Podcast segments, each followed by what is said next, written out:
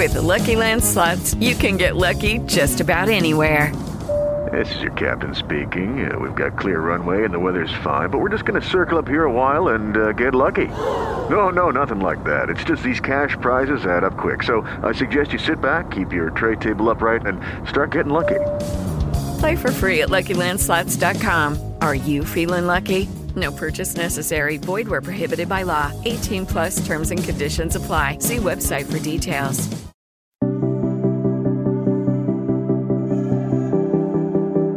Bienvenidos a Radio Tituta, un podcast que remembra las historias de nuestras hermanas trans, queer, no binarias. Este podcast se situará en otros años, donde seguramente todavía no teníamos nuestros derechos y las experiencias de vida eran completamente distintas y por eso tan importante escucharlas. Este es un espacio libre de expresión, opinión y debate. Vamos con nuestra Radio Tituta de hoy. Hoy tenemos a una persona muy especial para la comunidad, alguien que ha aportado muchísimo desde muchos lugares, como lo es el maquillaje, el estilo, la vida nocturna. Eh, y además ha sido una persona que ha impulsado a muchas otras eh, identidades a construirse libremente. Con ustedes, Caperuza, ¿cómo estás? Eh, muy buenas tardes, qué rico estar en tu panel, me encanta que, que después de tanto tiempo podemos estar juntos otra vez y, y poder riar delicioso. Ay, qué bueno, yo también estoy muy feliz de que estés aquí acompañándonos y que podamos conocer un poquito de, su, de tu historia. Por eso quisiera comenzar preguntándote, ¿quién es Caperuza? Sí. Nací en la mitad del siglo, en los años 50, el 13 de abril de una, de una familia de clase media alta eh, en el barrio Santa Fe, que fue el, primer, fue el primer barrio que hubo en Bogotá de edificios de apartamentos donde llegaron los judíos después de la migración y era un barrio con unos parques maravillosos. Yo nací frente al parque Oscar. ¿Ese parque queda ubicado en dónde exactamente? Ese queda como en la 27, digo yo. Es entre la 23 y la 22, como con 20 más o menos, ¿no? Y ahí, bueno, y ahí, ahí desarrollas tu infancia. Ahí nací, pero luego mi mamá se pasó a vivir a la séptima con 21. Yo nací ahí, pero no, yo nací y no me acuerdo, muy niño, mi mamá se pasó a a la séptima convención a un edificio francés, porque Bogotá era la península americana. Era un edificio donde hoy queda la empresa de teléfonos. Era un gemelo de la personería de Bogotá que hay al frente, que queda absolutamente divino. Y fue una anallada que hubieran acabado con la arquitectura de Bogotá entre ese edificio que era absolutamente divino, pero francés. Claro, de hecho sí acabaron con mucho, han acabado con mucha arquitectura colonial. Era como, como Madrid, eh, era totalmente europeo, por donde las calles que uno cogiera, lo que Granada, que me tocaba alcanzarlo a ver muy chico a mí, porque yo vivía entonces ahí, en la séptima con 21. Entonces era la calle real, donde abajo habían peleterías, imagínate tú, que vendían las pieles. Y, esto más o menos en qué época era, si te puedo preguntar? Antes del 60, ¿no? Como 57, yo hice mi primera comunión en el 58 en la iglesia de San Diego. Y estaban construyendo los parques, los puentes de la 26. El alcalde Fernando Mazo era cual mi mamá era secretaria de él, ¿no? Ah, ok. Narro eso muy bien en un libro que se llama no se me nota. Es un libro con historia de las primeras trans visibles que hubieron en Bogotá. De, hablo de la arquitectura, hablo de moda, hablo de los primeros fotógrafos que llegaron a Colombia, de los primeros eh, modelos, de las primeras de la televisión en blanco y negro. Es un libro narrativo que lleva al lector por varios espacios de Bogotá. Pues precisamente porque recapitulado y releído tu libro, me encantaría conocer muchísimo más de tu historia. Me encantaría también saber, porque, bueno, incursionas definitivamente en el mundo de la moda, de la estética y sobre todo en las esferas sociales altas. Entonces me encantaría conocer cómo, qué te llevó a eso cuando empiezas, bueno, a desarrollar tu niñez, sé que empiezas a desarrollar también un gusto por el baile, la danza, y eso te empieza a llevar por unos primeros caminos. Cuéntanos un poquito. Bueno, yo me inicié, yo estudié, en un, yo, era un pésimo estudiante, pasé por todos los colegios de Bogotá. Además de, de, de estudiante, era también disciplinado. Pero entonces pasé por todos los colegios de Bogotá, yo estaba en el Agustiniano, que en la 11 con tercera, más o menos, hay pura candela. Entonces mi mamá puso un almacén de alta costura, que era el único que había en Bogotá, únicamente de trajes de novia y trajes de primera comunión y de fiesta para damas. No sabía poner, pues eso lo explico en el libro, no sabía nebrar una aguja, pero tenía una habilidad para, para la moda y tenía, tenía como muy buen gusto. Y Bogotá pues era muy pequeño, ¿no? Llegaba hasta las 72, más o menos, hasta la avenida de. Mi abuelita era de 1800, imagínate tú. Y mi abuelita un día dijo, el día que Bogotá llegue a las 100 prefiero morir. Eh, existía eh, hasta las 72 y en las 72 había un lugar magnífico que se llamaba el Club que era un club que, que después de misa uno iba a comer empanaditas y era justo donde queda la séptima con 72, que abrieron la 72 hacia arriba, hacia la quinta, hay que haber todavía lleno de árboles, parecía Madrid, y todas las mansiones de la 72, porque eran mansiones, hasta ahí. Luego queda el Parque del Lago, donde queda un lago que se iba a remar. Entonces yo, yo, yo tengo esa, esa memoria de ese Bogotá lindo, de, la, de piel y de sofisticación. Entonces, las travestis teníamos un referente a, veces de mujer porque veíamos la etiqueta, el glamour de las mujeres, los guantes, los sombreros, las cosas, ¿no? Entonces lo que, lo que llevaba, lo que marcaba la moda para la época. Entonces, pero a mí no me tocó eso.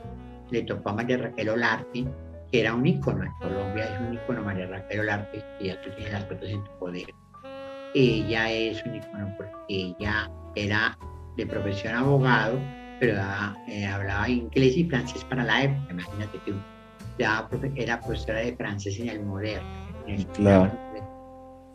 Entonces ella, ella sí, ella sí, ella sí tenía sus fotos maravillosas con pieles, con zorro, tenía conductor, ella vivía en toda la once que no han tumbado el edificio en el como francés, ahí como con tercera, el edificio es calle 11230, nunca se me olvida la dirección. Y hay un apartamento totalmente francés, con una platería. Y, bueno, porque para hacer travesti para la época tenía que haber dos cosas primero. Tener, tener talento, tener el por qué ser travesti y tener dinero, porque la gente no, no tenía, no hay acceso de nada hasta los años 80 no le conseguía una peluca buena, ni unas pestañas, ni unos zapatos, ni nada. Entonces, a nos tocaba, para mí me tocó, tocó todo importado. Y siempre eran las pelucas de Revlon, las, las pelucas que compraban en París, en Nueva York, las pestañas, porque no se conseguía los zapatos, no se conseguía absolutamente nada. Entonces había que tener dinero y tener talento, porque era, entonces era la gente que era, está Joaquín Peirón, que lo trajeron para la a un personaje que a él le agradezco mucho. A él le oí ser maquillador. A él lo trajeron cuando inauguró la, la, televisión en Colombia, lo trajeron como maquillador de, era español, lo trajeron para el maquillaje, de, para el maquillador de planta. No había, imagínate que los les para traerlo, era Joaquín Pero y él había maquillado a Sarta Montiel, venía del canal de Madrid, y él se manejaba el panque y los cosméticos, muy cosas que no, no desconocía y yo a él aprendí a manejar el pancake y las y aprendí, aprendí a hacer las, las, pieles con él. Claro que era otro método y otra cosa, era maquillaje para televisión blanco y negro y las fotos publicitarias decían en blanco y negro. Entonces era, era como más truqueado, se podían hacer ciertas, porque eran los fotógrafos de verdad que iluminaban, ahora alumbran. Entonces, eran estos, fotógrafos maravillosos y, y, y, los técnicos que dejaban a la gente absolutamente divina, a las actrices. Entonces, él contaba historias maravillosas y era muy amigo de María Raquel. Yo era muy niño para la época. Yo tenía, cuando conocí a María Raquel, tenía yo por ahí 12 años. Subía todos los días por la puerta de mi mamá y la saludaba. A un día que yo bajaba del colegio, la vi muy atareada con paquetes y ella era grande. Yo dije, yo te ayudo y ella llegó y me dijo, vamos, ay, tan lindo. Y yo fui hasta el apartamento de él y allá los paquetes que venía de ley, era o de Elvira. Aquí había tres almacenes, se llamaban los almacenes de cadena, ya ley, vida y tía. Entonces ella dijo, usted va a ser una loquita regia. Y a mí me asustó porque yo nunca había oído esa palabra, nunca había oído ni regia, ni loquita, ni nada. Lo que este me está diciendo él. Y entonces ya me hice muy amigo y y yo iba y, me contaba historias, me contaba de su matrimonio, me contaba de los hombres. Para mí era como otro mundo, ¿no? Que nunca había visto uno, ¿no? O sea que mm, por María Raquel básicamente también empiezas como a, descubrir este mundo, este... Sí, la moda la descubro por mi mamá. Yo con ella aprendí a conocer los materiales que estaban en esa época y las texturas y la alta moda y, y la belleza de las mujeres, porque mi mamá traía en ese tiempo ropa importada de Europa, por eso nos sostuvieron, por y de Nueva York. Y, y ya vendía en su casa a las tiendas más exclusivas, entonces iban las reinas de belleza, las esposas de los ministros, y eran las mujeres lindas y todo el barrio, esto era eh, a, aterrador porque veían estas empresas tan divinas que eran las, las mises de esa época, que eran lindas, de los 50. Entonces, entonces, claro, entonces yo aprendí a ver, a conocer la belleza. Claro. Ya después, con el ballet, que me, que me, me metí al ballet de Raquel Hércole, un ballet que ella tenía, y me impresionó la primera vez, en, un televisor que se llama Winston House. La, los sábados había un programa musical de, de Mario, dirigido por Mario Clavel, el argentino, que era de musical con, con el ballet de Raquel Ercona en vivo, lógico. Entonces, esto era maravilloso yo dije, yo quiero ser bailarín, quiero ser como ellas. Y yo sin decir nada arrastré y fui al log de, de, de Raquel Hércules y doña Tila de Hércules, su mamá, maravillosa. Ahí empecé mis clases de ballet.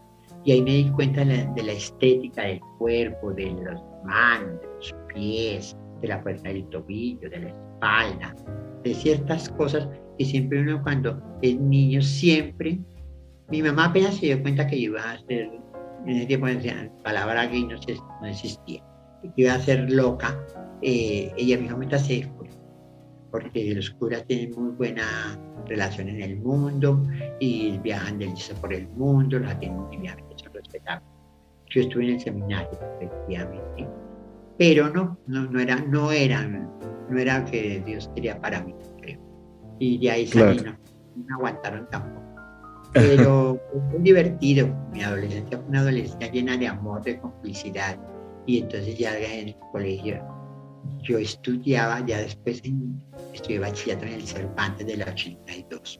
Yo adoro su, yo adoro mi colegio, pues fue de los últimos, donde terminé bachillerato porque pasé por La Salle, pasé por el Agustiniano, eh, apliqué para, para el moderno, me tenía mucha en los colegios porque como era siempre, entonces siempre, nunca, además de que nunca pagaba pensión por nadie, siempre teníamos los mejores colegios. Entonces mi mamá me mandó a la audición del, del audición, perdón, a, a presentarme al, al, moderno, me mandó con mi tía y, el señor Galope me dijo, ¿qué quiere ser cuando sea grande? Proyecto de vida. Yo tenía la idea que iba a trabajar en, en el medio del, del, arte y yo dije, yo quiero ser artista, yo tenía por ahí 11 años. Y, y viejo, yo no pasé, pero mi mamá tan descarada lo llamó. Dijo, ¿por qué no pasó? Y entonces digo, porque es que en el colegio eh, estamos educando para ser presidente, eh, de gente de, de valores, que tengan carreras profesionales y su está desenfocado, quiere ser artista. Entonces para ser artistas. Ay, no, pero además, ¿qué edad tenías ahí? 11 años. ¿Qué tal? No, pues mira.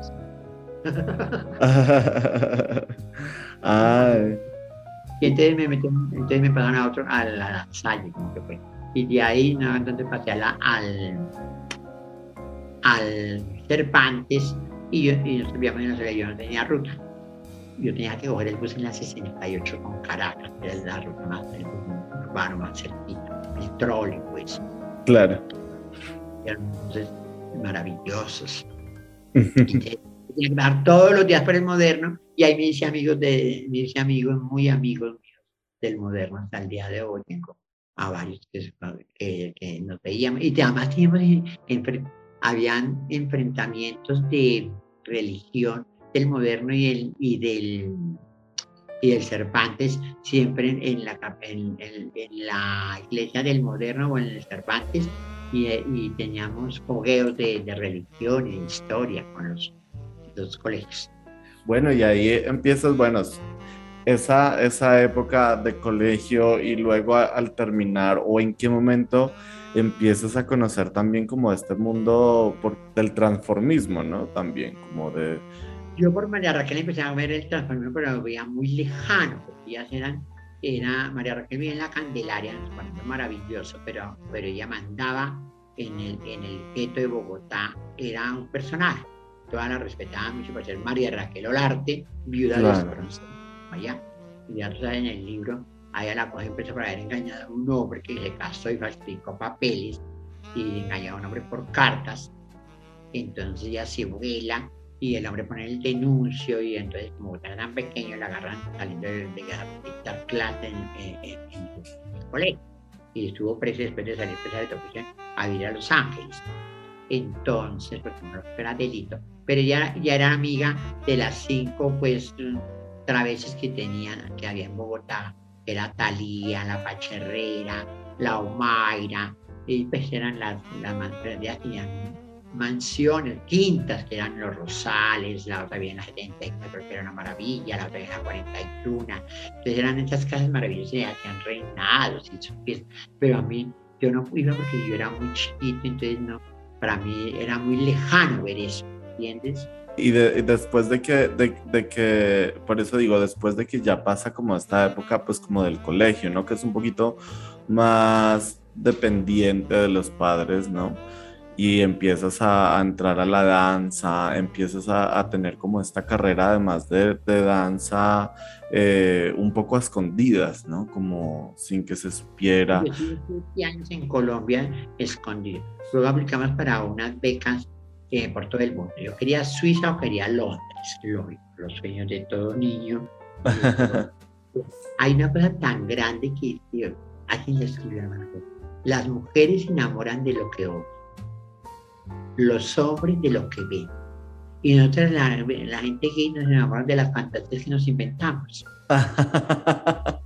Eso es muy importante, porque es totalmente cierto porque siempre uno dice, este es el hombre que yo dar la vida y este es el hombre que yo añoro y que es el hombre que me va a Y siempre aspiramos a unas cosas inverosímiles.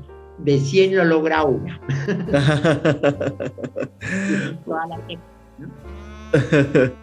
pues sí, eso sí es verdad. Bueno, y, ahí, porque, bueno, empiezas a aplicar, pero, pero logras viajar. Cuba, para toda me tocaba por carta y el único país que respondió, pues, que, me, que respondió, pues, para la beca como la queríamos era, le respondió Madrid. Pero yo era menor de edad para la época, era, pues, para una estudiante mayor a los 21, imagínate tú. Y yo para salir del país, quería que yo fuera arquitecto porque era arquitecto. Se enorgullecía de decir que estaba con Salmón y que Salmón era lo que era porque hablaba francés y que no sé qué, cuando vino Corbusier. Bueno, entonces yo aprendí, de, de, yo sé mucha arquitectura y, y, y mi mamá quería que yo fuera abogado y ninguna de las dos se dio. Entonces, eh, entonces yo, cuando le dije que iba a estudiar, iba a estudiar vale, eso era como el que me iba para la luna. Pues claro. Realmente, erróneo, eso me dijeron que yo tengo un retraso mental, que no estaba normal. Lucky Land Casino asking people what's the weirdest place you've gotten lucky? Lucky? In line at the deli, I guess? Aha, in my dentist's office. More than once, actually. Do I have to say? Yes, you do. In the car before my kids' PTA meeting. Really? Yes. Excuse me, what's the weirdest place you've gotten lucky? I never win and tell. Well, there you have it. You can get lucky anywhere playing at LuckyLandSlots.com. Play for free right now. Are you feeling lucky? No purchase necessary. Void where prohibited by law. 18 plus. Terms and conditions apply. See website for details. It is Ryan here, and I have a question for you. What do you do when you win? Like, are you a fist pumper?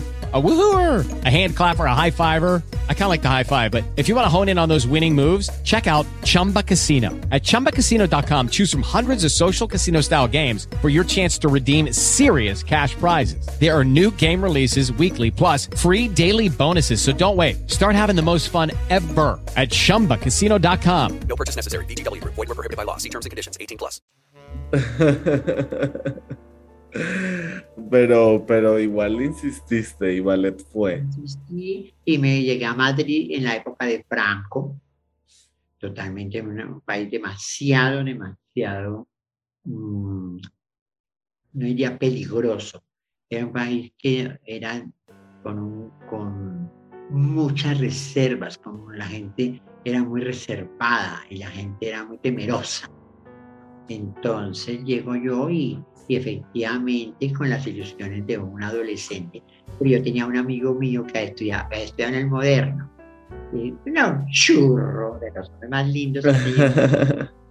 y, y, cuando vino un, un, arquitecto que fue el primer centro comercial que hubo en Bogotá, que el pasaje de los hippies en las 60 que se lo tumbaron, que fue como, fue como en los años 64 y fue el primer centro comercial que era divino, el pasaje Los Hippie, esto era una delicia, la ropa importada, no, el mejor, el mejor almacén se llamaba las madres del revólver. pero una ropa que era inaccesible porque uno no podía comprarla porque eso era eh, para las locas Entonces uno confundía a los hippies con las locas porque como se vestían así, entonces decían locas entonces, eh, Pedro Marzal. Y Pedro Marzal se enamoró locamente este, este muchacho Gabriel, que era una belleza. Ya él hacía anuncios de televisión por lo lindo que era. Y él se fue a vivir a Madrid con él. Y cuando llegué a Madrid lo llamé. Dijo, ¿tú qué estás haciendo aquí? ¿A qué te viniste? No seas bruto. Estoy muy duro. Le dije yo, pues, me tocó irme a estudiar, vamos a ver cómo me va. Y fue muy duro los primeros meses, aguanté frío, aguanté hambre, pero la fuerza de la juventud y las ganas, como dicen allá, en México cuando estás tú, cuando se le dan las ganas, ¿no? y a los sueños se realizan. No, a los seis meses él me presentó uno, un amigo de su marido y, y me, me, se me cambió la vida. ¿Y por qué? uno a los 18 años en cualquier parte del mundo no tiene género, sea mujer o sea hombre, el género que tenga es apetecible porque es juventud. Claro. Y y es eh, una porta. Y cuando uno tiene ciertos modales, pues eh, encaja y se vende fácil, ¿no? Claro, obvio. Pero ¿y por qué te cambia la vida? ¿Qué, qué hace que eso cambie? Me cambia la vida en la parte económica. Ah, ok. sí, yo a alguien le decía a los muchachos que vienen ahora a mi casa, que tenemos las tertulias, les digo, si yo fuera multimillonario en este momento en Colombia, era pues, el magnate de Colombia, no podría visitar los sitios que visité yo en la época cuando fui joven. Porque él, las tenía todas. Él, él, ya era un hombre que tenía 18 y él tenía 32, 35 y era conectado. Su casa, su piso, todo era perfecto. Entonces, eh, había el dinero y había la opulencia y habían las ganas y había claro. todo que eso no se volvió a tener, ¿no? Claro, por supuesto. Pero ¿y, cómo fue, aparte de esto, tu, experiencia eh, en España como bailarín, como... Pues eh... que soy, ¿no? le, debo, lo que aprendí porque la compañía me enseñaba a maquillar, a hacer vestuario, a hacer luces, a hacer escenografía, una compañía muy grande y nos vio por el mundo entero a lo mejor es teatro, mujer vale de peso. Claro, y ahí estabas becado. Señor, becado, sí, siete años. Qué Me bien. Porque no perdía la beca. Y ahí eh, estuviste todos los siete años. Siete años. Ah, ¿y cómo fue también tu, tu relación España-Caperuza con respecto a ser eh, una persona mm, en esa época loca, digamos? Las locas. Yo inauguré el primer plan. Es- pero era delicioso, ¿sabes? Porque lo prohibido es lo rico. Claro. Era lo delicioso. Porque entonces, como éramos fruta fresca, entonces, ¿qué pasaba? Eh, hacían reuniones en los pisos, en los apartamentos, ¿no? Y entonces eh, invitaba, entonces eh, yo tocaba piano, bailaba. Ay, pues, imagínate, yo terminé un, un bachillerato de 18 departamentos, tres intendencias, dos comisarías, imagínate cómo era Colombia. Wow. Estoy yo muy ingenuamente decía de Colombia. Colombia, no Colombia. Cuando ellos no sabían que era Colombia, no, no estaba en el mapa de ellos. ¿no? Entonces, ¿y cómo es Colombia? Yo le decía 18 departamentos, tres intendencias, dos comisarías, el mar Pacífico, el mar Caribe. Y no, eso se podían atacar de la risa y la ingenuidad mía. Pues claro. Ay, no, pero qué bien. O sea, te fue también muy bien. eh, O sea, en cuanto a las relaciones. No tenía el dinero, pues tenía la juventud, tenía la clase y el buen humor. Pues eso siempre también nos ayuda mucho, el buen humor, ¿no? Diría que era un, chino sano, lógico. Llegué a estudiar. Qué bien. ¿Y la fiesta cómo era? Era delicioso. Yo soy para que los hombres más guapos, las atenciones, ¿no? Era rico, era rico. que una fiesta que recuerdes mucho en esos siete años en España. Hay tantas. Eh, el verano en Ibiza, ¿no? El verano en Ibiza. bueno, pues qué delicia, igual estar ahí haber vivido eso, pero ¿y por qué decides regresar? Porque uno, yo no sé, yo, no sé, yo nunca me arrepiento, yo nunca me he arrepentido de lo que, de lo que soy ni de lo que he hecho. Pero a mí me decían, no se vaya, no se vaya, no se vaya. Y yo, ay, no, mi mamá, esa mamitis que le da uno, esa familia, esa cosa, era la llamadera. No, eso era, era, era duro el estar lejos de su país, ¿no? Claro, sí, bastante. Bueno, y ahí regresas, pero ahí todavía no eras caperuza. Ahí todavía no eras caperuza. Regresas a, a Bogotá y ¿qué encuentras? Ay, un encuentro terrible. Pues, pues, no, no me ubicaba porque yo llegué y no tenía en qué trabajar, man. Y yo estaba, yo estaba ya fuera de mi casa. Y ya, yo ya tenía, yo sabía que era vivir por fuera. Yo, entonces yo ya no podía pedir permiso. Yo ya no, estaba- yo era libre ya. Claro. Entonces al volver a la casa de uno y aquí la moda llegaba retrasadísima. Imagínate, aquí la moda a Colombia llegaba cinco años después. Entonces yo, yo no, yo llegué y la gente, y la gente, mi amigo, usted se viste como un matachín, usted, usted, usted, ya, para mí yo lo entiendo porque Europa es Europa y yo viajaba, había viajado tanto. Pero aquí la gente, no, en el barrio se congestionaba. Para verte.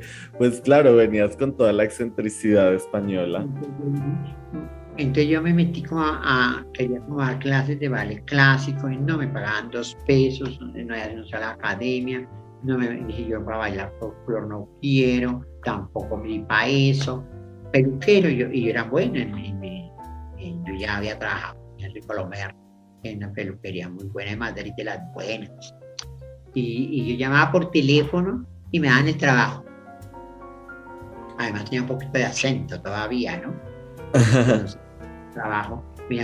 Y cuando me veían me, lo- me decían ya no.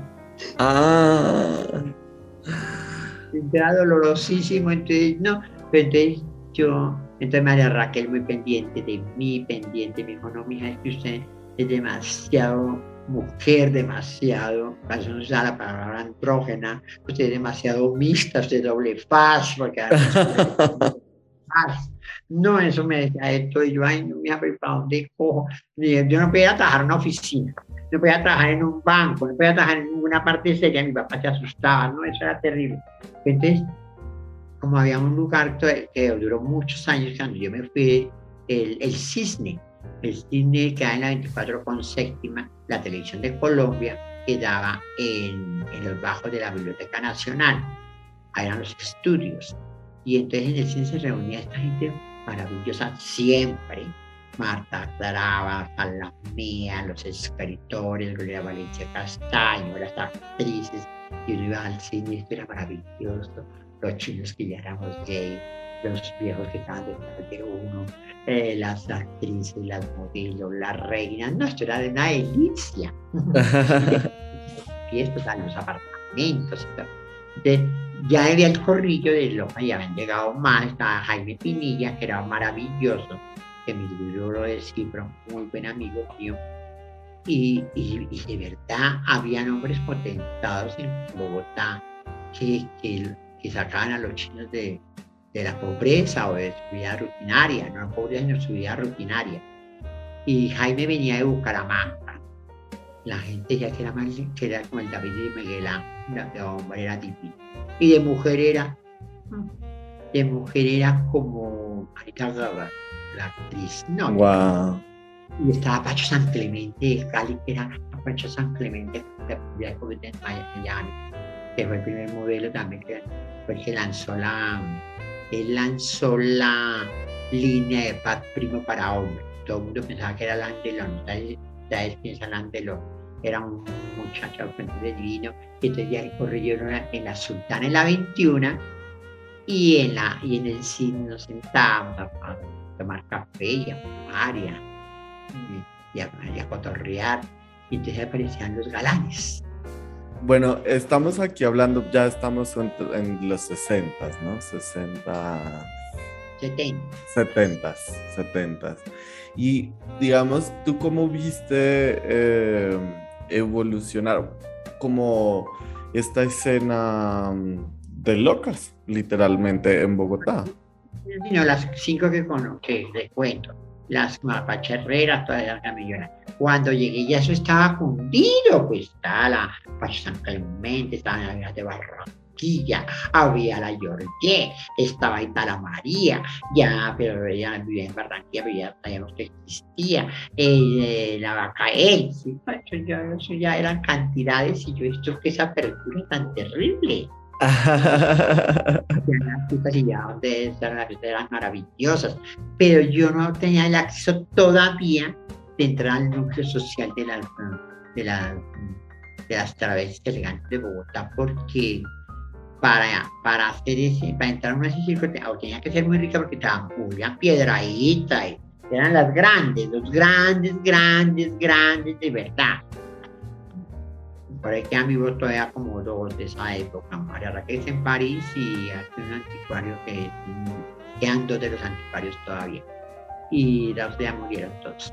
Pero entonces esto era imposible y, claro, lo veían a uno como chiquito, como que no le paraban no bola, como que no lo determinaban, y como que uno no podía nada que ofrecer y la vida social en el mundo entero es tema que yo te daré, ¿no?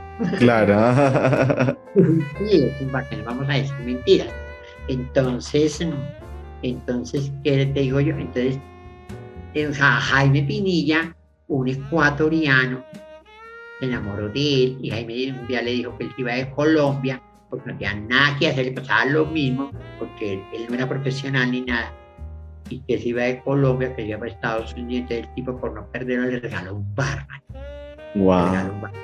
en, en Chapinero, detrás de la Teatro Latino, donde queda la Panamericana. Y era el primer bar. Cuando yo me fui, había un bar en Bogotá cuando llegué habían como cuatro y seguía el mismo clásico que queda en la vitrina con quinta, que era Arlequín, que era de piano, con piano. Y todos eran así como bares de ambiente. Ese era el más, el más sofisticado, pues. Claro. Cuando ya estaba la escalera que era divino, que allá conocía a. Nunca me olvidé en ese bar, conocía a Panini con los argentinos que era en la 24 con 13, que eso era divino el sitio. el lugar era muy reservado, muy lindo. No, no, no era lo que es ahora, era un barrio lindo esa parte. Y iba toda la gente te quitaba, todo. Llegaban los actores medio que llegaban te quitaba para pegar al bar. Y era pequeñito, pero era divino. Y entonces cuando puso este man, él, cuando puso Jaime Piniete me dijo, ay, trabaje conmigo, yo no conseguía trabajo por ningún lado. Que pues yo trabajo allá, claro. Y uno viene de Europa que como que, como que todo es normal. Claro. Aquí era una cantinera, una copera. Ok. Por eso pasábamos delicioso. Entonces hacían el Miss Colombia y... Ah, pero ya te empezaste a vestir, digamos. Sí, entonces Miss Colombia, aquí hacen entrega de Oscar, Miss Colombia y Halloween, era lo que hacían. Y Miss Universo, Miss Mundo.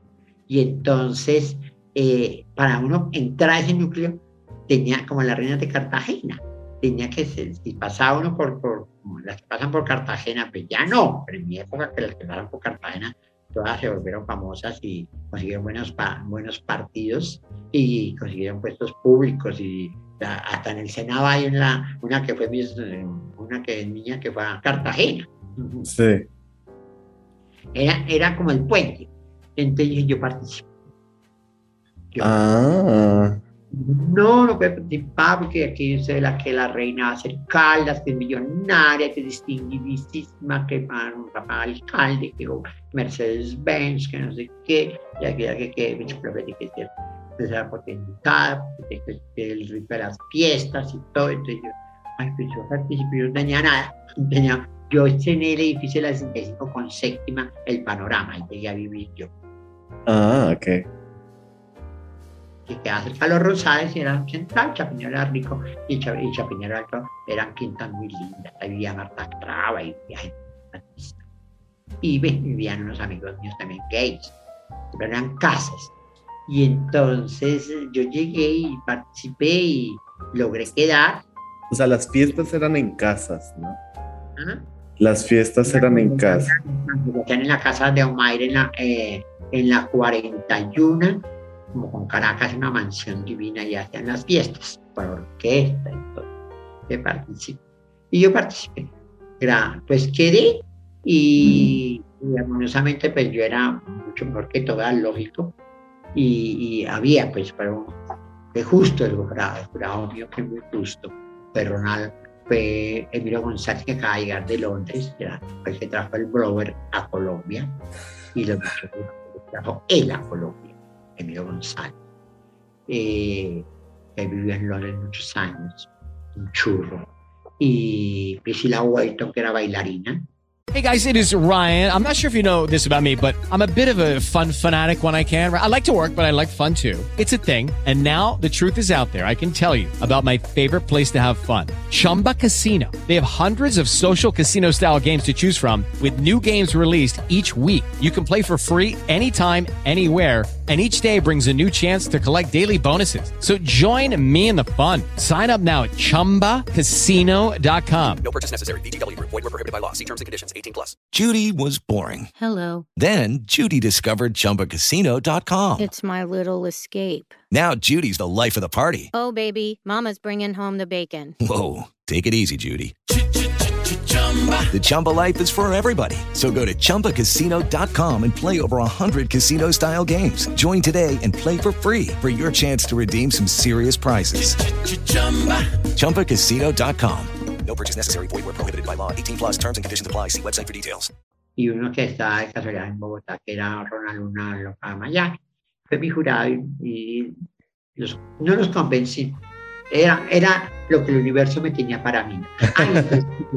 que llega Caldas y que llega Caldas y que escalda la reina y que escalda la reina. Y hasta el día que yo llegué, eh, somos amigas de 50 años. Hasta el día que yo llegué, hasta el día del reina, ese año no participó Caldas, porque ya nunca llegó. Ah, o sea, además todo era para que ella ganara y no llegó. Y no llegó. Entonces, entonces yo le digo a ella, yo le debo a usted, mi programa es a usted, porque yo no le hacía mis programas, jamás me han Otra NN. Pero bueno, o sea, en esa triunfaste, ganaste. Le tiene a uno las cosas, ¿no? Claro, claro. Y ahí entonces empiezas a entrar un poquito a esa élite. Ya entro porque María Raquel a, por esos días hice un almuerzo para invitar a todas las lenguas, a las viperinas, que eran todas las que tenían el dinero, y yo mi hija preferida, ella es, no, que la, la casa mía y la casa de él, entonces ella era Miss Colombia, aquí te harán los almuerzos y harán las recepciones en, en nombre de ella. Y así fue. Usted su casa mientras que fui reina. Ay, Pero qué genial. A las fiestas lindas, a la de los Rosales, a la de la 93, a estas fiestas maravillosas con gente heterosexual. No, pues era delicioso. Pues claro, y, y ahí, bueno, entonces empiezas a, a, pues a, a vivir como un mundo transformista, un mundo también muy sofisticado. yo era muy bien, bien para zapatos mm, de mujer que eran divinos, que eran Charles Jordan, eran todos- todas usábamos zapatos finísimos, pero todas tenían de antes negros, dorados, plateados, de todos los colores. Y yo no, como no tenía yo los forraba de diferente color cada vez que, lo- que tenía una fiesta les ponía, yo, yo sabía forrar zapatos en casa, mi mamá, como yo me crié con, al- con alta postura, yo veía cómo se forraban los zapatos. Entonces, yo ya llegaba y forraba los zapatos azules, negros, les ponía flores, de todo. No tenía dinero. Pues claro, si no hay dinero hay recursividad. Eso sí. Y creatividad, además, que tenías y, y tienes Y ya, bastante. Nacimos para eso, para ser, para ser creativos. Sí. El mundo siempre, siempre detrás de una gran estrella hay una gran loca. Ya, eso me encantó. Es totalmente cierto. Y bueno, ahí ya empiezas a vivir entonces un poquito de, del maquillaje, de ser... No, eh, todavía- no. Yo le he pedido trabajo a las dos peluqueras más famosas de Colombia, Rafael Ramos y Javier Murillo, que eran las más famosas, y Talía. Y nunca me han dado, pero después cuando yo ya quedé Miss Colombia, Rafael dijo, no. Y entonces imagínate, allá salían todas las Miss Colombia, y ahí va el peinado acá, tenía el contrato con Mass Factor, que era el que traía Miss Universo Mm. y hacia el universo. Entonces, efectivamente, yo ya entré al, al mundo de los reinados, llegué a Cartagena por muchos años con grandes éxitos, con gran- reinas que tengo amigas desde hasta el día de hoy, grandes recuerdos. Pero a mí me, me parecían lindos los reinados y, saqué muy buen producto, me pagaban demasiado bien, logré, hice muchos logros, pero a mí me gustaba más el arte, el teatro, los comerciales, el cine. Hay, hay un dicho que dicen los grandes, eh, el arte empieza por la fotografía, Mm, ok. la televisión te da la popularidad, el teatro te da la experiencia, el cine te viste de cara. Ay, no Entonces, puedo más con esas producción, la actriz, el actor, que no haga ese, eh, el vestuarista, el maquillador, el técnico, el que no pase por todas las, eh, tenga ese ritmo, pues no es, no es tan bueno. Pues claro, tienes que. Es como el, la vedette de lo creativo. Yo quería hacer eso, yo, yo ya yo sabía que era cine, yo sabía que era hacer televisión, porque yo venía, yo hacía cortinillas en España por necesidad y todo, porque eso lo, lo teníamos que hacer por, por plata. Y por rico conocer los estudios y conocer las actrices de cerca, a las grandes, a la, a la y a todas, Pues claro. a Sara y a todas. Cuando es joven, pues hace cortinillas y ya llega una plata y ve, y ve, y, y ve pues el arte de cerca, ¿me entiendes? Claro, claro. cuando llegó aquí, pues yo quería hacer eso. Y, y- y- no sé, me fui, me- eh, Dios, los sueños y el universo me fue llevando y me puso donde fue, sin yo pedirlo. Eh, yo inauguré el teatro, el teatro nacional. Llegué a trabajar al TPB, no me pagaban un peso, bueno, pero me encantaba la magia del teatro. Y luego del TPB ya Fanny dijo que iba a hacer el Teatro Nacional, entonces todos hacían bazares, y qué delicia. Y entonces no pagaban la primera vez que no había dinero, era todo por amor al arte. Por eso eh, yo creo que, que traje, ya después de las primeras obras no pagaban, pero ya después me pagaron muy bien porque el teatro empezó a dar mucho dinero y, y pues no a dar millones, pero ya hubo una cultura de teatro para Bogotá y para Colombia, gracias a, a la señora Fanny. Claro. Qué, qué importante, ¿no? También fue Fanny Mickey para estos entornos, ¿no? Sí. Claro. Y ahí, Ella bueno. A ella le tocó construir un teatro para poder actuar. pues sí, ah, hay veces. Era judía y era muy comerciante. Era maravillosa por eso. Y, y su figura escénica hacía que la gente le creyera. Claro, claro, claro. Ay, Y ya dejé Cartagena, me parecía como tan fatua, pues yo siempre me sentí, hay una cosa tan grande que los maquilladores, eh, lo- con gran re- respeto, eh, las mujeres fatuas y esto, cuando una mujer es elegante y fina nunca cambia de maquillador como de médico. En Colombia, en Colombia, eh, el que esté de moda, las señoras se van pasando para allá porque creen que como atienden a la niña moderna, a las presentadoras, a la Pepita Pérez, que se las van a dejar iguales. Es una falta de, de conciencia de ser fatuas, porque eh, la, la- la- el maquillador, cualquier niña joven es linda. Son dos cositas lo que se le hacen y ya quedan perfectas. Vaya, maquille usted una señora y póngala en su lugar de distinción, a ver cómo la deja. sí, a ver si le gusta. Entonces, cuando uno hace cine y hace teatro, hace esos formatos y esas cosas de verdad. Porque vestir a una niña joven, o vestir, o maquillar a una niña joven, es facilísimo. La juventud, la mejor marca es la juventud. Claro, eso sí es verdad.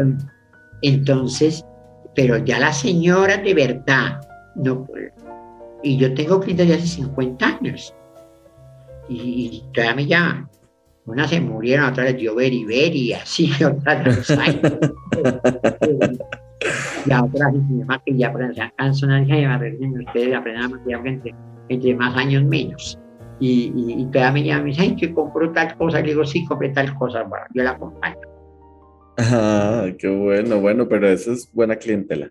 porque, porque la, la, la avenida, las señoras que están tan inseguras, que son separadas, que tienen problemas, mm, núcleo familiar bastante desconectado, son las que están buscando ser bonitas y ser aparentes y estar a la moda cuando eso no es así, una señora, una señora aquí en cualquier parte del mundo. Y Caperuza, bueno, ¿en qué momento nace de, este, de esta historia? Bueno, Caperuza nace porque, bueno, llegó las veteranas de la época, millonarias, ellas se emborrachaban y, y, y amanecían tomando y estos boleros deliciosos y todo. Entonces le ponían apodos a todas. Y un día para que yo estaba en mi casa, yo hacía mis Colombia allá. Y, y cuando me llaman, a la noche le pusieron su apodo. Y yo, ¿cuál? Me dijo, Caperuza. Yo quería morir aquí. Yo creí que me venía al edificio de Avianca. La verdad que, pero ¿cómo me prende semejante apodo? También no le fue, le fue divinamente, mija, porque era es rarísima. eh. Te fue divinamente, porque a la otra la pusieron la tistiza, a la otra la medio metro, a otra la pulga. No, yo dije, pero ¿cómo le van a poner a la pulana a la pulga, pobre desgraciada? Dijo, sí, la medio metro, ¿qué tal? la bombril, imagínate. Había, había una propaganda que, ay, había una que le pusieron la Puloy, que era un detergente, como decir ahorita, pues, un detergente que decía, Puloy limpiando y yo descansando. Y la pusieron acaban de la- lanzar el jabón top, que es de moda. Y entonces la pusieron top y porque era el polvo del otro mundo. Ay, bueno, eso está bien. Así me haya ido divinamente, yo no quiero ese, ese nombre, yo no quiero ese nombre, yo no quiero eso, Dios mío. Y llegué al próximo viernes al bar, al único que había, y ando la pilla y me dicen, llegó Caperuza, y yo me encerré en el baño a llorar. Y me dijo, María Raquel, tienes que ser fuerte y desarrollar este nombre. Ya es este nombre, no puedes pelear con ellos, porque son las más adoradas de Bogotá y las únicas. Además, sí. Y mi padre se volvió un nombre comercial y hasta el día de hoy, con todos los nombres que ha habido de las trans famosas, no hay una caperuza. No, y además es ya marca.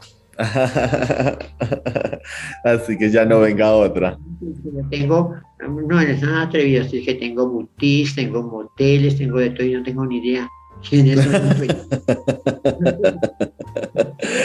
bueno. Y tengo boutiques, ¿cómo te parece? Ay, no, genial. ¿Y en qué año nace Caperuza? En el 74. Yo, yo quedé en Miss Colombia, en, yo llegué en la primavera del 74 y ahí quedé en Miss Colombia. Yo quedé Miss Colombia, eh, nace en el 74. ¿Y seguiste participando en reinados? Y... No. Ya después organicé los reinados y, y los saqué de, la, de las casas yo nunca patenté eso, nunca pensé que, que fuera eso. Y los hacía en una finca en la 180, que Bogotá era pavimentado hasta la 127. Era camino de herradura por la séptima, o sea, que no llegaba la policía. Y entonces eh, cobrábamos 20 pesos por la entrada. eso era una orquesta. Y eso era no maravilloso. Y entonces todas las peluqueras que participaban, tenían que, cada candidato tenía que vender 20 boletas. ah, pero que, ¿y, de, y, cómo, y, de, quién era la casa o qué era la casa? Que no, era una finca de, una, de un señor gay. Eh, imagínense, en la sabana de Bogotá con una finca linda. Ay, pero qué belleza. Y ahí empiezas entonces más bien claro, Caperuza productora. Y ahí entregué Corona a Lupe de la Vega. Ah. Actualmente en el Colombia. es muy famosa. muy famosa, pero vamos a reservar su nombre real. muy, muy bien. Y bien, entonces empiezas más bien como en la producción de los reinados. En... Como producción, porque aquí no había. Imagínate tú que cuando yo empecé a maquillar para, para fotos y comerciales, yo sabía, venía con ese bagaje que que el maquillador siempre estaba en el set. Claro. ¿no? Aquí no, aquí, aquí habían dos peluquerías, que era la de Memo, la de Rafael Ramos, y la grande. Llevan a la modelo o a la reina la peluquería, la maquillar, y ellos iban con ella al set y allá ella retoque así como pueda. Entonces, cuando yo empecé a hablar con los fotógrafos, de verdad me ofrecí, qué delicia tenerte a pero eso es una delicia. No, aquí no hay, aquí no hay sistema que yo ya era de los primeros que estaba en el set. Ah, qué bien. O sea, ahí empezaste, yo creo que en, en estos dos rumbos, ¿no? Como en... Porque ya una ropa inmunda, las niñas que hacían producción no tenían ni idea, no, hacía, no había producción, no había ese ítem en la publicidad. Y, y, y yo, no, eso está feo, pero, pero al principio era blanco y negro, ya cuando empezó a hacer color ahí, ahí sí fue el ayayay, porque eso era terrible. Y, y, yo era más, yo me maquillaba más beauty, no más, y yo pues tú ves una, un, cualquier día que, que estés aquí en Colombia, a fotos de esa época, siempre me maquillaba y mis peinados fueron muy atemporales. Mm, ok. El maquillaje, entonces era más beauty, era más limpio, igual con la, con la ropa. Yo tengo fotos que fue del año 78, 78 75, 80, que puede ser de ahora. Bien, bueno, es muy, eh, ¿cómo es que se dice? Traspasa como la brecha generacional, está muy bien. Sí, es que la ropa, creo yo, la, y la, y la ropa y el maquillaje, y desde la temporada, una mujer que ya no cambia de peinado, ni perfume, ni nada de eso. Tú conociste a Clarita Sánchez Mayarino, la veía bellísima, que hace poquito murió. Sí, no la conocí, pero sí supe quién es. Ella nunca se cortó el pelo siempre en Nueva York, nunca lo cortó nadie en Colombia. Pero ella jamás tuvo, desde que yo la conocí hace 50 y pico de años, nunca cambió de corte ni, ni de sus haces clásicos. Era una lady, Clarita Sánchez. Bueno. Y pues, hay varias en Colombia. Claro, bueno, ahí en ese momento, bueno, sin duda, entonces estamos hablando de que eh, es, abres también un poco también la, el mundo de estos reinados, de estos concursos que además eran solamente únicamente en casas y empieza a abrirse como este, este mundo también transformista en el cual pues participabas más organizando y estando en la socialité. Y todas ser, mire, yo llevo más de 50 años viendo locas de todo el mundo y no he visto monstruo que no se sienta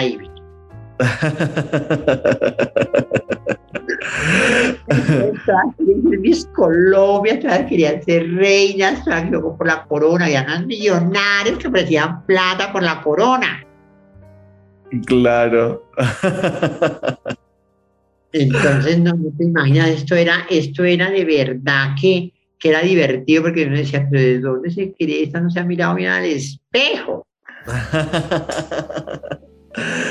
y ahí, bueno, primero preguntas así como puntuales también que, que, me gustaría conocer. Primero, ¿qué lugares habían en los 70? O sea, ¿qué lugares de ambiente, llamémoslo, habían en los 70? Y ya en los 70, cuando yo regresé al año 74, estaba la escalera, estaba el Arlequín, que fue el clásico, el Zodíaco, que quedaba abajito era la correta de Lozano, que era un señor que llamaba Pompilio, y la portera era una negra maravillosa que partió por mi choco, y era la negra Celina. Era Celina. de color que había en Bogotá.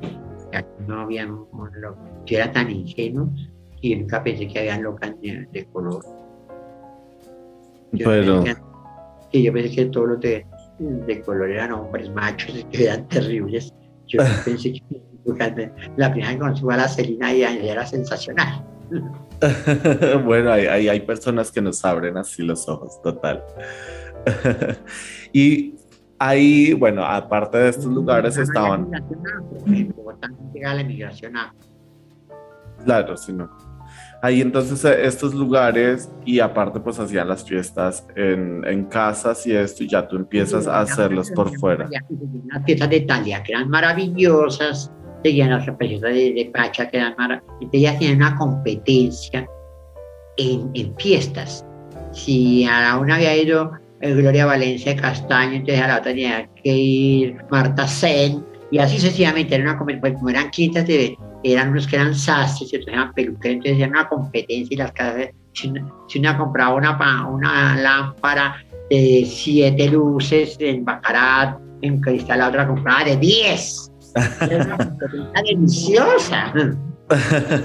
pues claro. Ay, no, qué genial. nosotros porque éramos los invitados y entonces ya todas me querían, yo siempre tuve el ángel de la mujer. tanto hasta el día de, hasta el día de hoy conservo ese, yo, yo sé que, que lo tengo todavía no se me ha ido porque tengo ese, esa cosa que yo mira, me voy a creer de la, de la gente. Eso está muy bien. Bueno, después, más adelantico creo, te unes y administras o te vuelves eh, socio de un bar en la 100, ¿no? De un lugar. Antes. Eso es antes. Ah, ok. ¿Ese bar cómo se llamaba?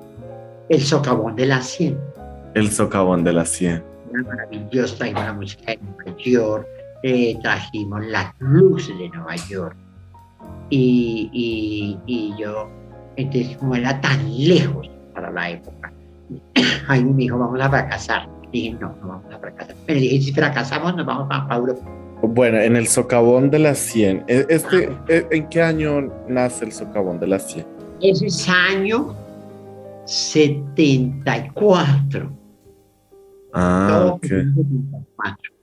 Es que lo pregunto porque Itala María también me comentó de, ese lugar que se volvió muy icónico.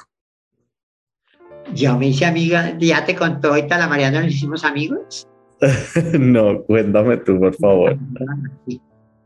en el Carnaval de Barranquilla.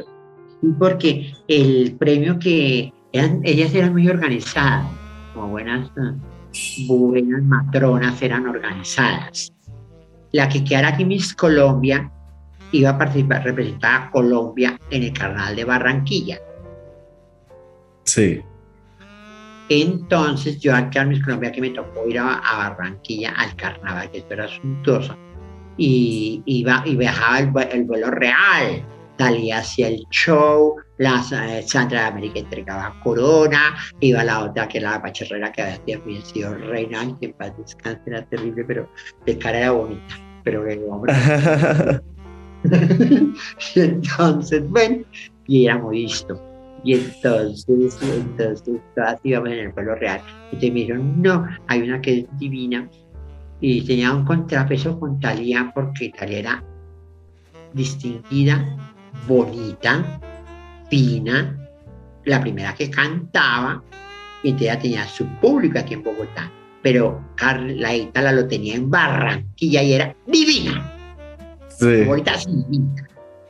Y entonces ellas, no, entonces ellas no cuidaban, ellas eran como tías mías, entonces, eh, cuidado usted que no sé qué, que ella se emborracha y no sé qué, entonces yo dije, cuando yo la vi, pareció la más linda, pareció, esa estaba vestida como Anne Margaret, una actriz que fue muy famosa.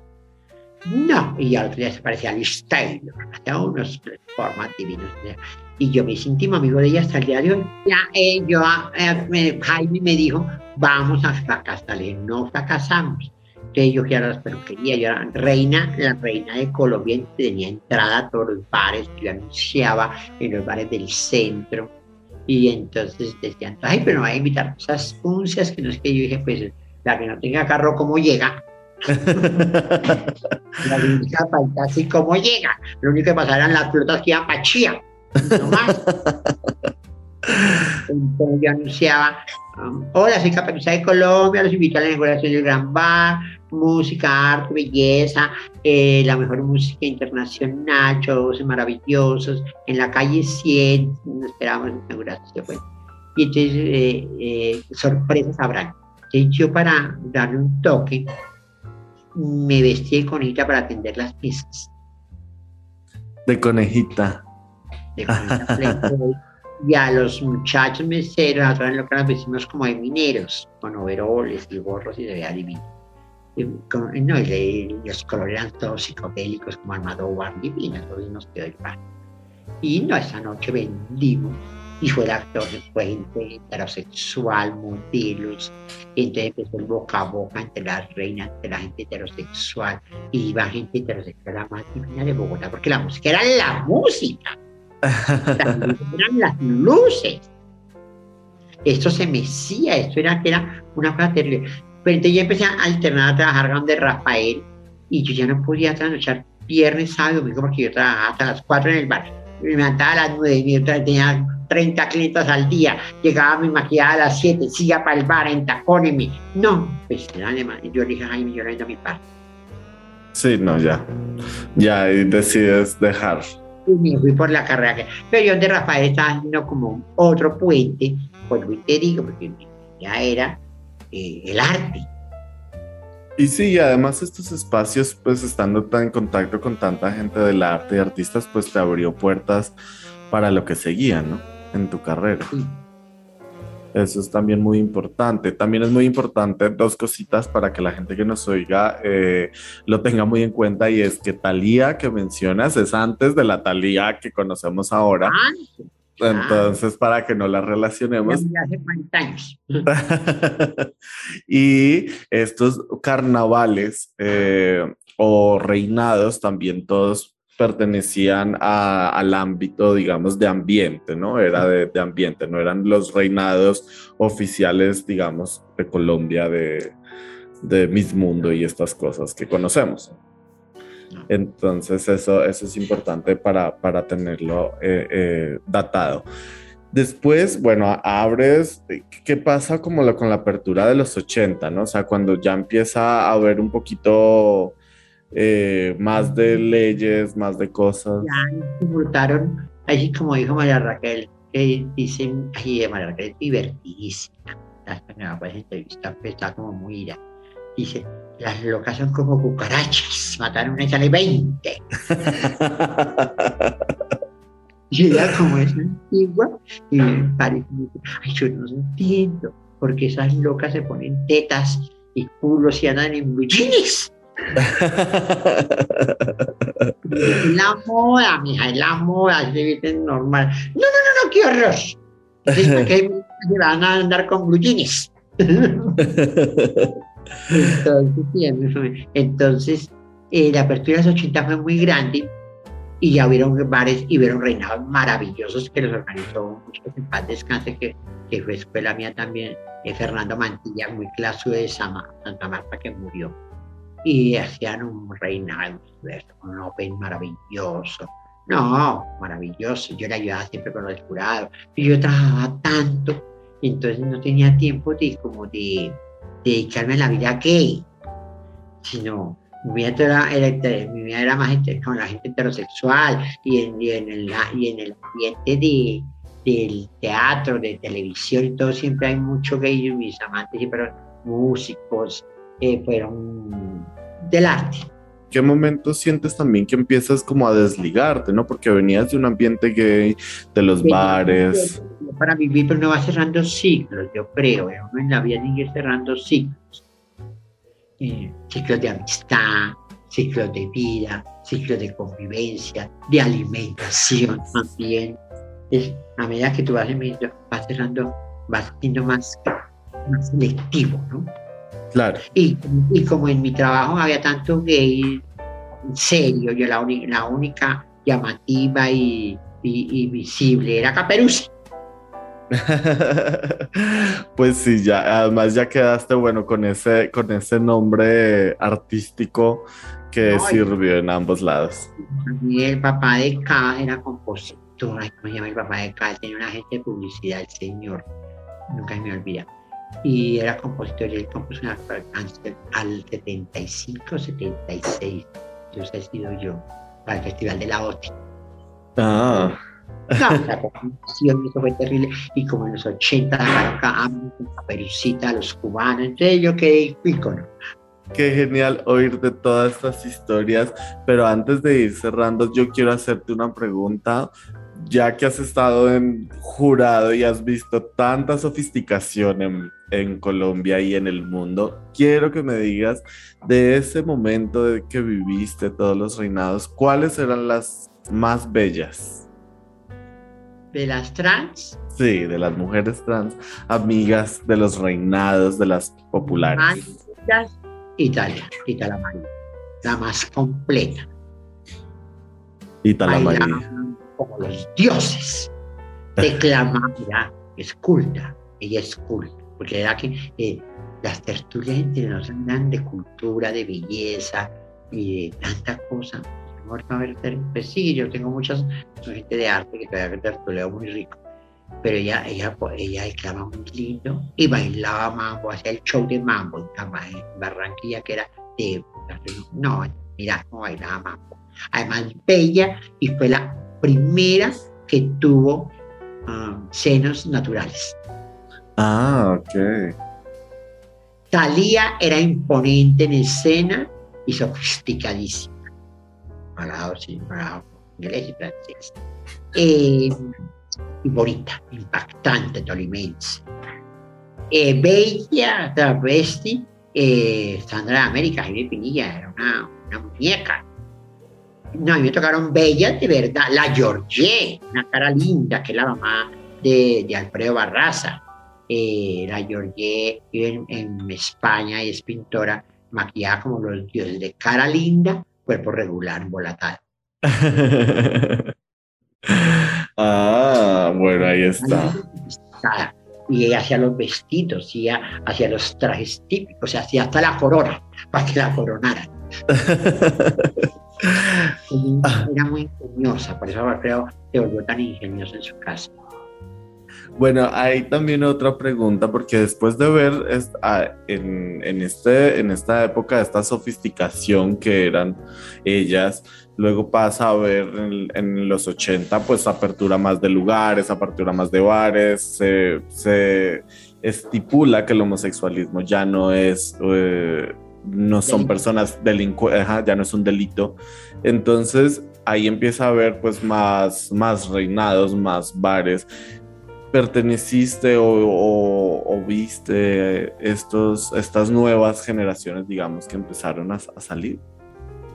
He visto pasar muy lindas, no bellas, bonitas.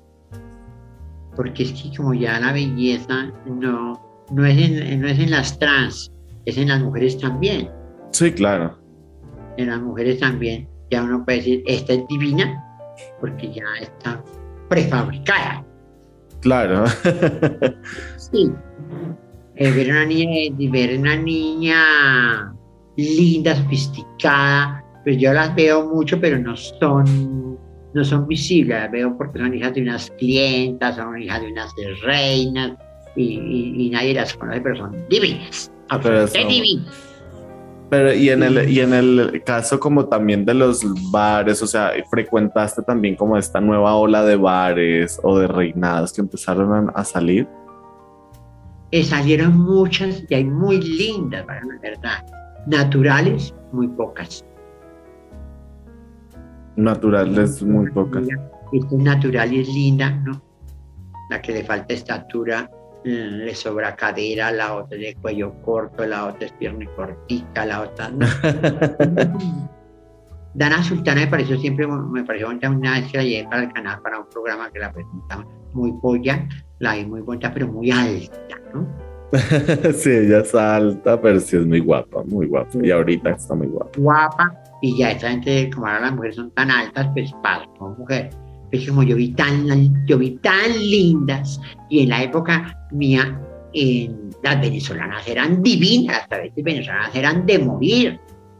Bueno, pues sí, y todavía un las poquito. brasileras.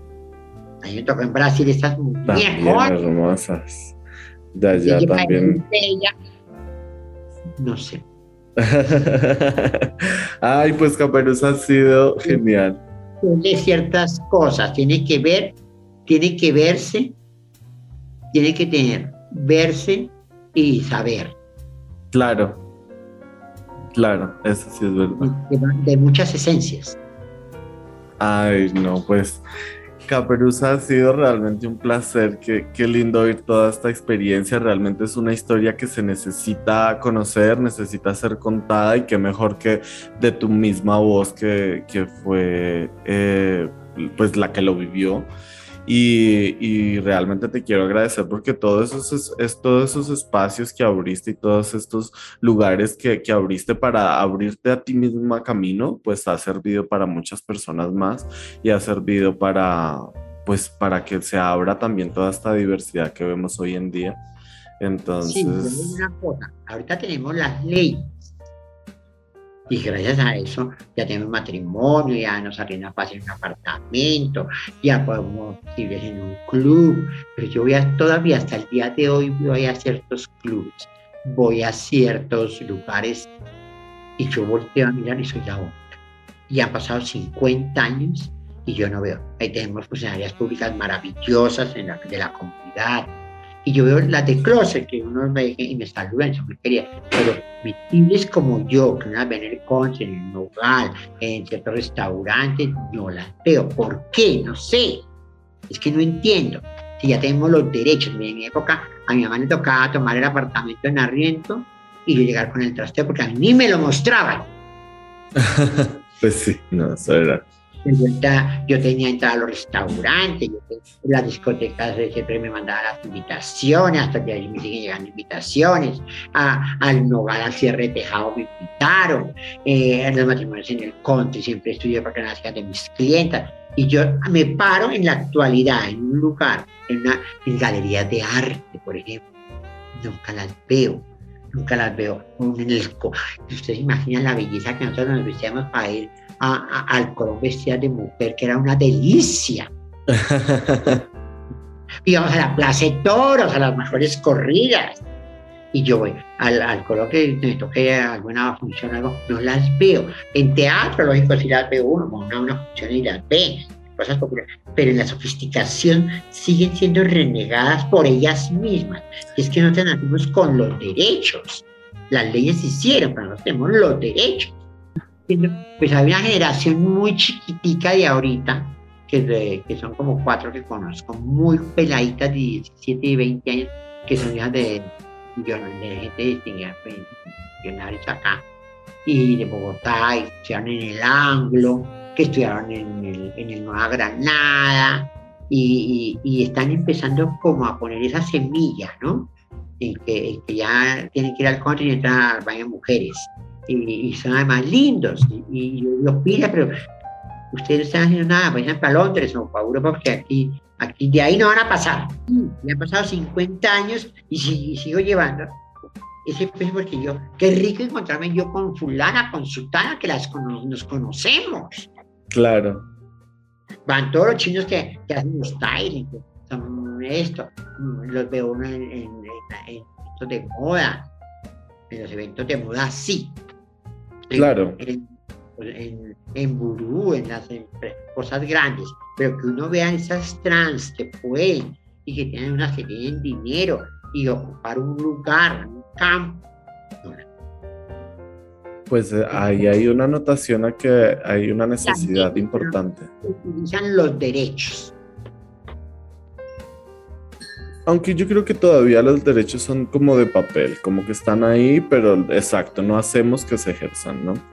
Y hay que, que hacer que se ejerzan y, y, eso es muy importante porque pues precisamente lo que tú dices, ¿no? Nos, todavía de pronto nos da miedo acercarnos a ciertos espacios. En un gueto. Ajá, exacto, como salirnos un poco de la zona de confort para ver que hay otros lugares. Y la mediocridad es la conformidad, ¿no? Ah, sí. se vuelve conforme. Eso sí, es cierto, siempre hay que movernos del confort. Hay que buscar otros espacios. Y yo me digo, pero ¿qué pasa? ¿Dónde las veo? Pues yo no veo a los chinos que son mm, femeninos se visten lindo y que son fulanos y son sultanos y, y lo ve sí, pero las trans, trans, que no diga, oh, no.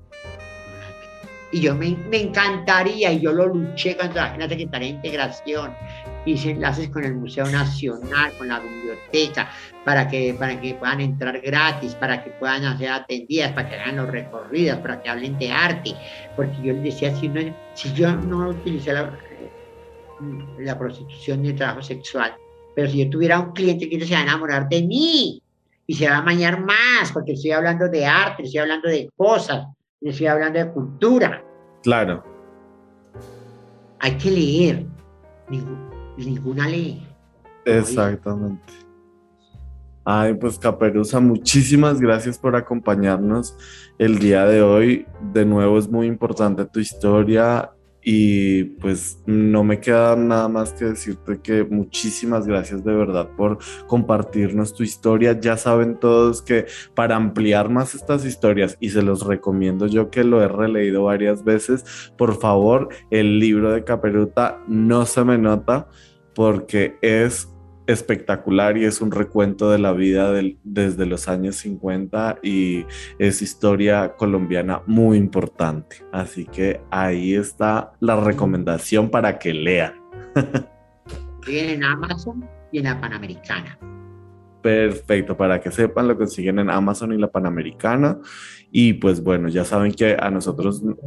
Tengan dinero, van y lo leen en la Biblioteca Nacional. Eso pues ahí también saben que si se quieren ir y a ver si se antojan de otros libritos también.